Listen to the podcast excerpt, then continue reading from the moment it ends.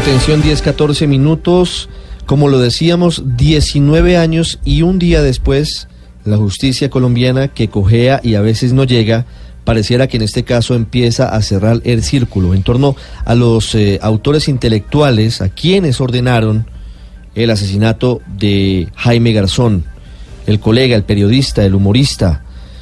Decíamos ayer que se habían cumplido 19 años casi que en la absoluta impunidad después de su asesinato ese día, que era un viernes 13 de agosto del año 1999, en el sector de Quinta Paredes, en el occidente de Bogotá.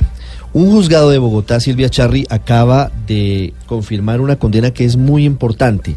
¿Quién es el condenado? ¿De qué se les indica? Y a cuántos años de cárcel ha sido sentenciado. Sí, señor, mire, fue el juzgado séptimo especializado de Bogotá que condenó el día de hoy a 30 años de prisión al ex subdirector del DAS, José Miguel Narváez, por el crimen del periodista Jaime Garzón perpetrado en 1999. Según el juez, es responsable de instigar el crimen del periodista, es decir, que es condenado en calidad de determinador. Hay que decir que durante el juicio, que duró cerca de ocho años, Narváez aseguró que no existían pruebas para al caso y que los testigos en su contra eran solamente de oídas. Sin embargo, hoy el juez apoyó la tesis de la Fiscalía de que los testigos, como el de alias Don Berna, tenían conocimiento directo sobre las supuestas reuniones que él sostuvo con el máximo comandante de las Autodefensas Unidas de Colombia, Carlos Castaño, en el que Narváez habría instigado a ese máximo jefe de las AUC a que diera la orden de asesinar al periodista y humorista a quien señalaban de tener vínculos en ese entonces con el ELN. Entonces, hoy se conoce, después de 19 eh, años, la condena de José Miguel Narváez. Hay que decir que José Miguel Narváez no solamente es un particular. Dicen, entre otros, alias Don Berna y otros exparamilitares que él había instaurado una suerte de cátedra en los campamentos paramilitares que llamaba ¿Por qué es lícito matar comunistas en Colombia? Y no es solamente un particular, porque tuvo funciones públicas. Fue asesor del Ministerio de Defensa cuando la ministra de esa cartera era la hoy vicepresidenta de Colombia, Marta Lucía Ramírez, y luego fue subdirector del DAS.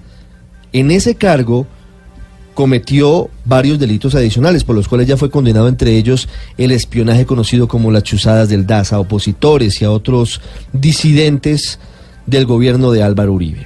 Sebastián Escobar es abogado de la familia Garzón. Doctor Escobar, buenos días. Buenos días, ¿cómo estás? Y un saludo a todos los oyentes. Doctor Escobar, ¿cuándo se produjo la sentencia contra José Miguel Narváez? Bueno, la sentencia nos fue comunicada el día de hoy, esta mañana, es eh, reciente. Sí. ¿Tienen detalles de cuáles son eh, los eh, testimonios que finalmente el juez tiene en cuenta para determinar que efectivamente José Miguel Narváez instigó a Carlos Castaño para que ordenara el homicidio de Jaime Garzón? Bueno, ahí hay varios testimonios. Yo creo que uno de los testimonios eh, fundamentales a la hora de esclarecer este crimen fue el testimonio rendido por Diego Fernando Murillo Bejarano, que entrega eh, detalles de la reunión celebrada entre José Miguel Narváez y Carlos Castaño Gil, eh, máximo comandante de la Defensa Unidas de Colombia, en donde se estableció o donde más bien eh, José Miguel Narváez habría determinado y habría solicitado directamente a Carlos Castaño que se atentara en contra de la vida de Jaime. Además del testimonio de don Berna, ¿hay alguna otra declaración en el juicio y que fue tenida en cuenta por el juez, según lo que ustedes saben? Sí, por supuesto. Además de esta que te digo tiene pues mayores elementos eh, de esa reunión, también aparecen eh, detalles y declaraciones eh, de los otros comandantes paramilitares. Está, por ejemplo, alias el alemán, quien reafirma pues la celebración de dicha reunión, pero al mismo tiempo, como todos saben y es bien conocido, la realización de esas conferencias en donde José Miguel Narváez explicaba que porque era lícito matar comunistas, el propio Pedro Hasbún, también comandante paramilitar de la región de del Urabá, y como estos, eh, yo diría que prácticamente eh, la, tota-, la totalidad de la plana mayor eh, de las autodefensas confirmó de alguna manera ese relacionamiento de José Miguel Narváez Martínez con pues, los grupos paramilitares, pero también como un instigador del crimen de Jaime Garzón y de otros tantos crímenes. Señor Escobar, ¿por qué se demoró tanto la justicia en dar este veredicto? Ya pues están, ayer se estaban cumpliendo años, un aniversario, 19 años. 19 años de la muerte de Jaime Garzón. 19 años cuando desde hace ya mm, lo- los paramilitares ya habían dado estos testimonios desde varios años atrás. Sí, totalmente de acuerdo. Incluso, pues ayer que estábamos en la conmemoración, un poco el llamado y el mensaje que enviábamos ante la opinión pública era que habían transcurrido 19 años desde el asesinato de Jaime Garzón sin que se hubiera proferido una condena eh, real. Porque si bien había sido condenado eh, eh, eh, Carlos Castaño Gil, pues esta persona nunca pudo cumplir esa condena porque hasta el día de hoy se le presume muerto. Eh, hay varios elementos que pues, pues, nos permitirían tener como un panorama de por qué hubo durante tanto tiempo una demora de la justicia. El primero, eh, que es clave, es que desde los inicios mismos de la investigación, eh, la mano siniestra del Departamento Administrativo de Seguridad DAS eh, intervino para desviar la investigación.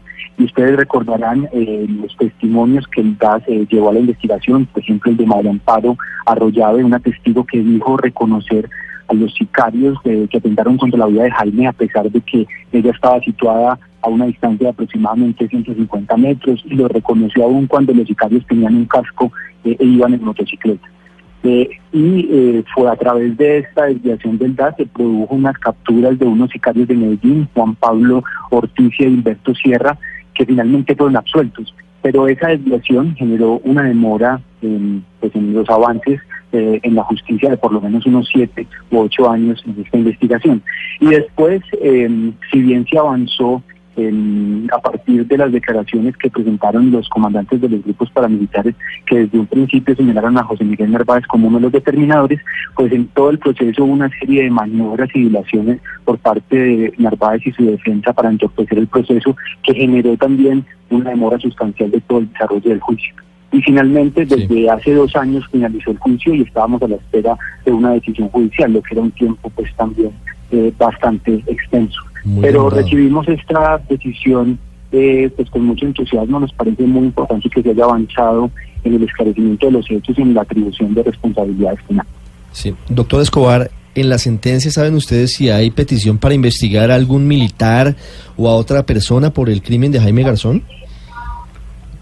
Eh, hasta ahora, eh, como te digo, pues la, sentencia la acabamos de recibir. Yo hasta ahora estoy haciendo el análisis de la misma. Eh, lo que hemos podido eh, observar hasta ahora es que se limita la- a la responsabilidad de, José Miguel Narváez. Sin embargo, eh, continúa un juicio en contra de- el- del coronel retirado Jorge Eliezer Plazas Acevedo, que recientemente pidió eh, o solicitó ser tenido en cuenta para comparecer a la Jurisdicción Especial para la Paz. Nosotros hemos insistido en que hasta tanto empiecen a marcha los procedimientos ante la Jurisdicción Especial para la Paz, tiene que continuar el desarrollo de este juicio y esperamos que así sea y esperamos que también en este caso, que es de, máxima importancia, se avance también en la, en la atribución de responsabilidad. Para finalizar, doctor Escobar, ¿hay algún pronunciamiento en la sentencia sobre si se mantiene o no la declaratoria del asesinato de Jaime Garzón como crimen de lesa humanidad? Eh, eso es un asunto que nos pareció desafortunado en la decisión y es que eh, por parte del juzgado eh, se decidió por ahora no considerar el crimen como de lesa humanidad. Como te digo, no he, no he tenido todavía el tiempo de hacer un análisis en profundidad, estamos en eso, pero es preocupante sobre todo porque ya existe una decisión previa de la Fiscalía que reconoce ese crimen como de lesa humanidad y al mismo tiempo del Consejo de Estado eh, que al pronunciarse sobre este este caso también en lo que responde en lo que respecta a su competencia eh, señaló que también se trataba de un crimen eh, de lesa humanidad luego eh, nos parece grave la incoherencia entre pues, las distintas eh, autoridades judiciales nos parece que frente a eso debe haber algún tipo de coherencia y, y porque se trata finalmente de los mismos hechos 10, 24 minutos, doctor Sebastián Escobar, abogado de la familia de Jaime Garzón. Muchas gracias. a ustedes muy amables